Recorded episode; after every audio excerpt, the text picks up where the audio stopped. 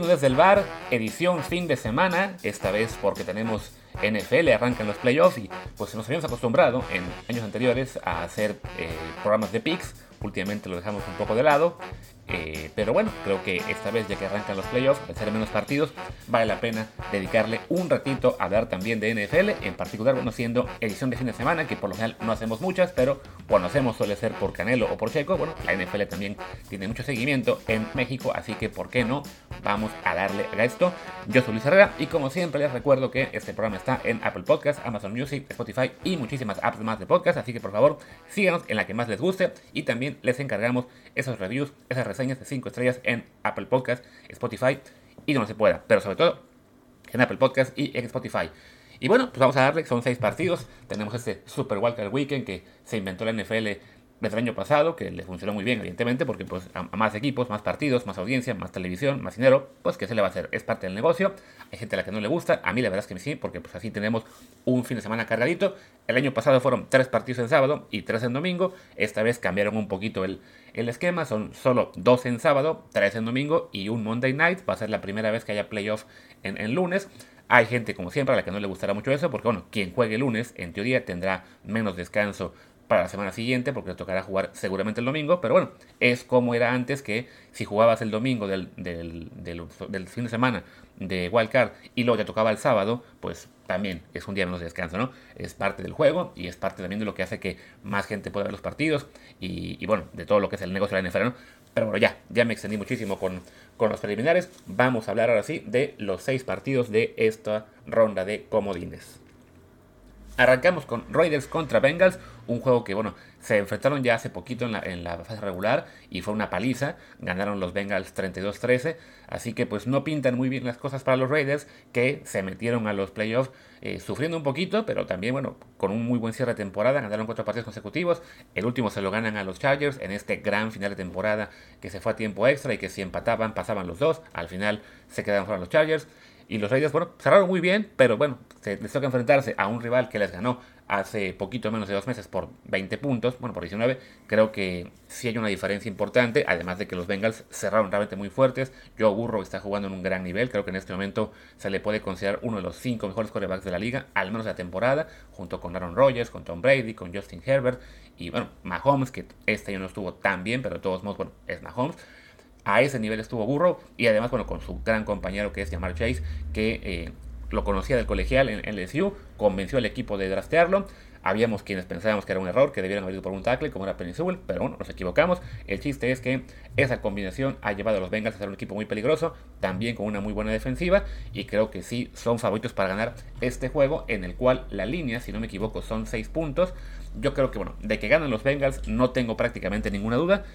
La línea de 6 sí parece un poco alta, vaya, más allá de que la victoria en la, en la fase regular fuera por 19 puntos, pues bueno, en playoff las cosas solían apretarse un poquito, además de que, insisto, los Raiders cerraron muy bien desde aquella derrota, pero bueno, si he de hacer un pronóstico, pues me voy con eso, con que ganan los Bengals, porque creo que los Raiders, si bien cerraron bien, no son un equipo tan sólido como, como Cincinnati, además de que se juega en Cincinnati, y en cuanto a quién cubre, pues como decíamos antes, ¿no? No hago el pick oficial, Creo que los Bengals alcanzan a cubrir, pero tengo mis dudas, así que no apostaría por ello.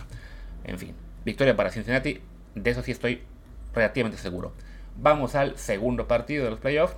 Otro juego que también es una revancha, que es el duelo, además el tercero en este caso, entre Patriots y Bills, duelo divisional de la AFC Este. La línea es Bills por 5.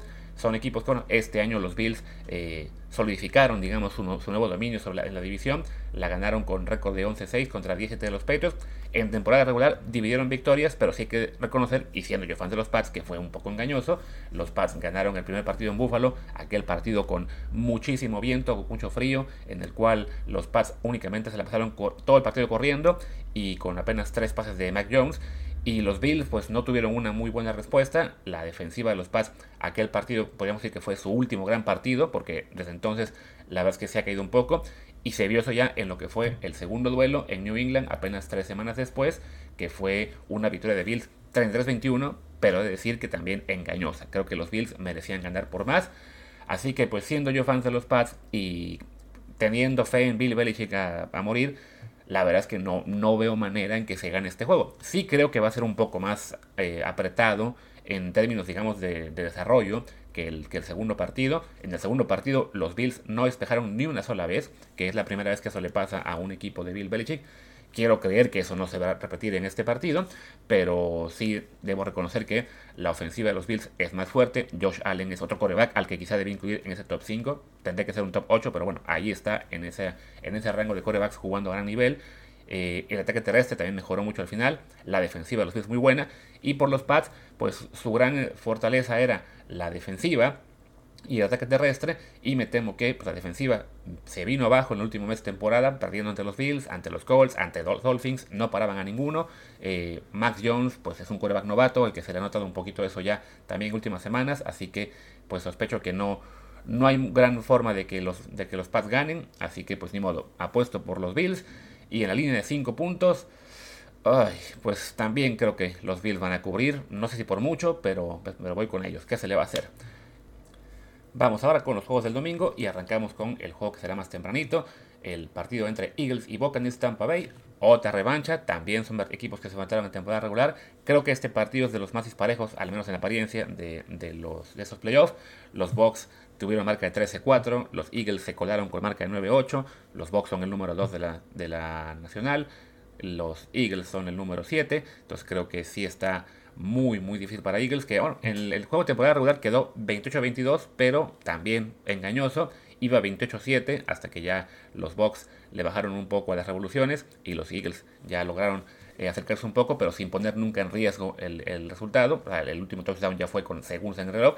Entonces creo que eh, esta vez, bueno, desde entonces Filadelfia ha mejorado un poco, su ataque terrestre se volvió mejor de la liga, pero hablando de cosas engañosas, hay que decir, el Philadelphia tuvo un calendario muy, muy asequible. Si no me equivoco, le tocó jugar contra nueve equipos con, con, con, con marca perdedora y quedó 8-1 ante ellos, pero contra otros 8 que tuvieron marca ganadora y quedó 1-7. Entonces, bueno, ante los Buccaneers que tuvieron 13-4, francamente se ve muy, muy complicada la cosa. Eh, más allá de que Tampa Bay, bueno, ha perdido piezas, perdieron en receptores a Chris Godwin por una lesión, a Antonio Brown por sus locuras, así que tiene menos armas Tom Brady para, para avanzar, pero ante Filadelfia me parece que sí le debe alcanzar con Mike Evans, con Rob Gronkowski, con Ronald Jones, eh, y se me olvida por ahí alguno más de los eh, jugadores de, buen nivel, y bueno, y receptores de menos nombre, pero también de, de buen nivel, así que creo que gana Tampa Bay, la línea es 8.5. Esta va a ser la primera en la que sí me voy a ir con que el equipo underdog cubre. Creo que, creo que Filadelfia puede hacer como hizo en el partido de la temporada regular, cerrar el, marcador al, final del encuentro. Así que vamos con Tampa Bay, pero que no cubre la línea. Siguiente partido, tenemos además el único, ahora que me doy cuenta, que no es revancha de la temporada regular. Se enfrentan los Niners y los Cowboys. Estos no, no se midieron en temporada regular. Son los Niners con 10, los Niners con marca de 17, los Cowboys con marca de 12-5. La línea es apenas Cowboys más 3, menos 3, perdón, eh, en Dallas. Así que bueno, evidentemente los apostadores, Las Vegas, todo el mundo cree que, es un juego muy parejo. Y sí, evidentemente los, los Niners son un equipo peligroso, que tiene altibajos por lesiones, que tiene también ese problema de no, tener, digamos, suficiente fe en Jimmy Garapolo, o bueno, o la fe que se le debe tener porque es un quarterback que cumple a secas, pero que no ha logrado despegar como esperaban los Niners cuando lo, cuando hace unos años y que además, bueno, este año pensaban que iba a ser el coreback en algún punto Trey Lance, el novato por el cual eh, se saltaron al draft el punto, al, puesto número 3, pero Lance la verdad es que pues, está muy verde y apenas ha jugado un poquito en dos partidos, bueno, que jugó como dos partidos cuando estuvo lesionado Carapolo, pero siempre que Garoppolo estuvo sano, fue él quien jugó y bueno, así va a ser también en los playoffs, entonces ese límite que pone Garoppolo a, a, la ofensiva de los Niners puede ser pues la diferencia en estos playoffs que si bien es un equipo con una defensiva sólida, con un ataque terrestre muy bueno, pues sí, el coreback en los playoffs cuenta mucho y ahí sí la ventaja es para los Cowboys con Dak Prescott que cerró en gran manera con partidos fenomenales ante Washington y Filadelfia en las últimas tres semanas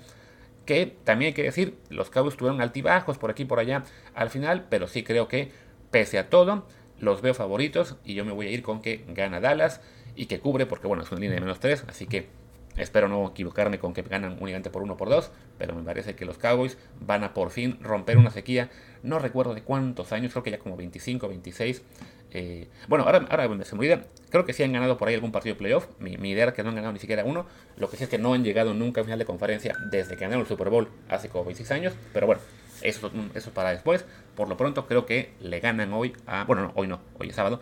Le ganan mañana, domingo, a, este, a los Niners en este partido de comodines.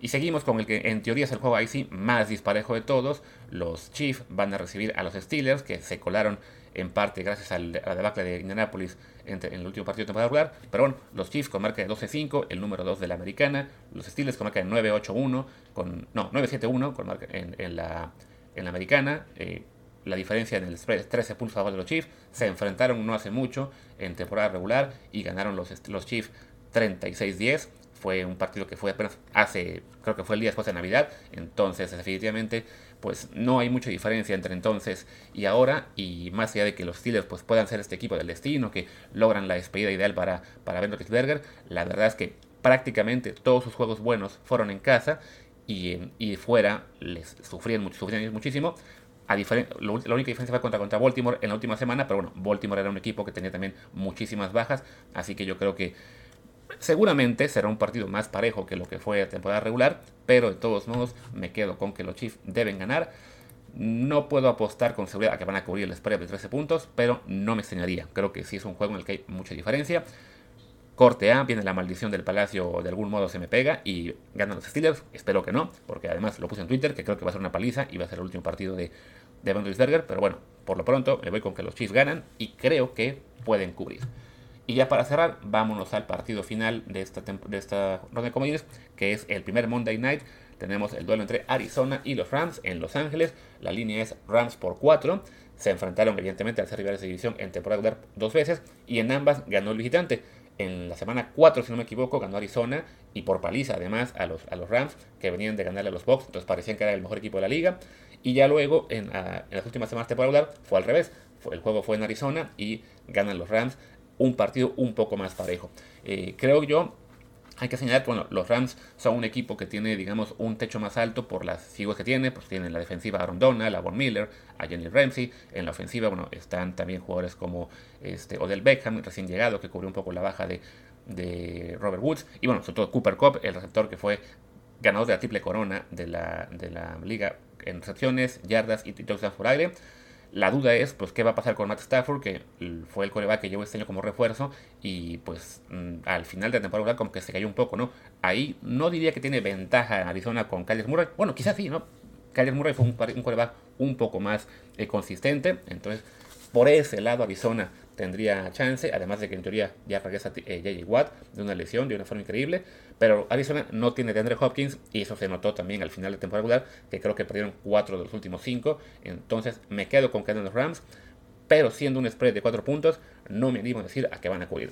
Y bueno, pues ya con eso creo que podemos ir acabando este episodio de Pix, que además este, pues entre más rápido lo saque, más rápido para que ustedes lo puedan escuchar y algunos quizá me hagan caso Mejor no me hagan caso, simplemente utilícenlo como una guía o como un comentario extra, pero acuérdense, aquí yo no soy experto en apuestas, así que no me, puedo eh, no puedo comprometerme a que vayan a ganar todo si me hacen caso, pero bueno, ahí están mis lo que creo que va a pasar, ¿no? Eh, creo que van a ganar pues prácticamente todos los locales, si no me equivoco, gana Cincinnati, gana Buffalo, gana Dallas, gana Tampa Bay, gana Kansas City y gana Rams, sí, me, fui con los seis locales, así que cuidado porque eso no suele pasar. Siempre hay por lo menos una sorpresa. En fin, cerremos y nos vemos el lunes. Yo soy Luis Herrera, mi Twitter es arroba LuisRHA, el del programa es arroba desde el bar desde el barbot. Pues gracias y hasta el lunes. Chao.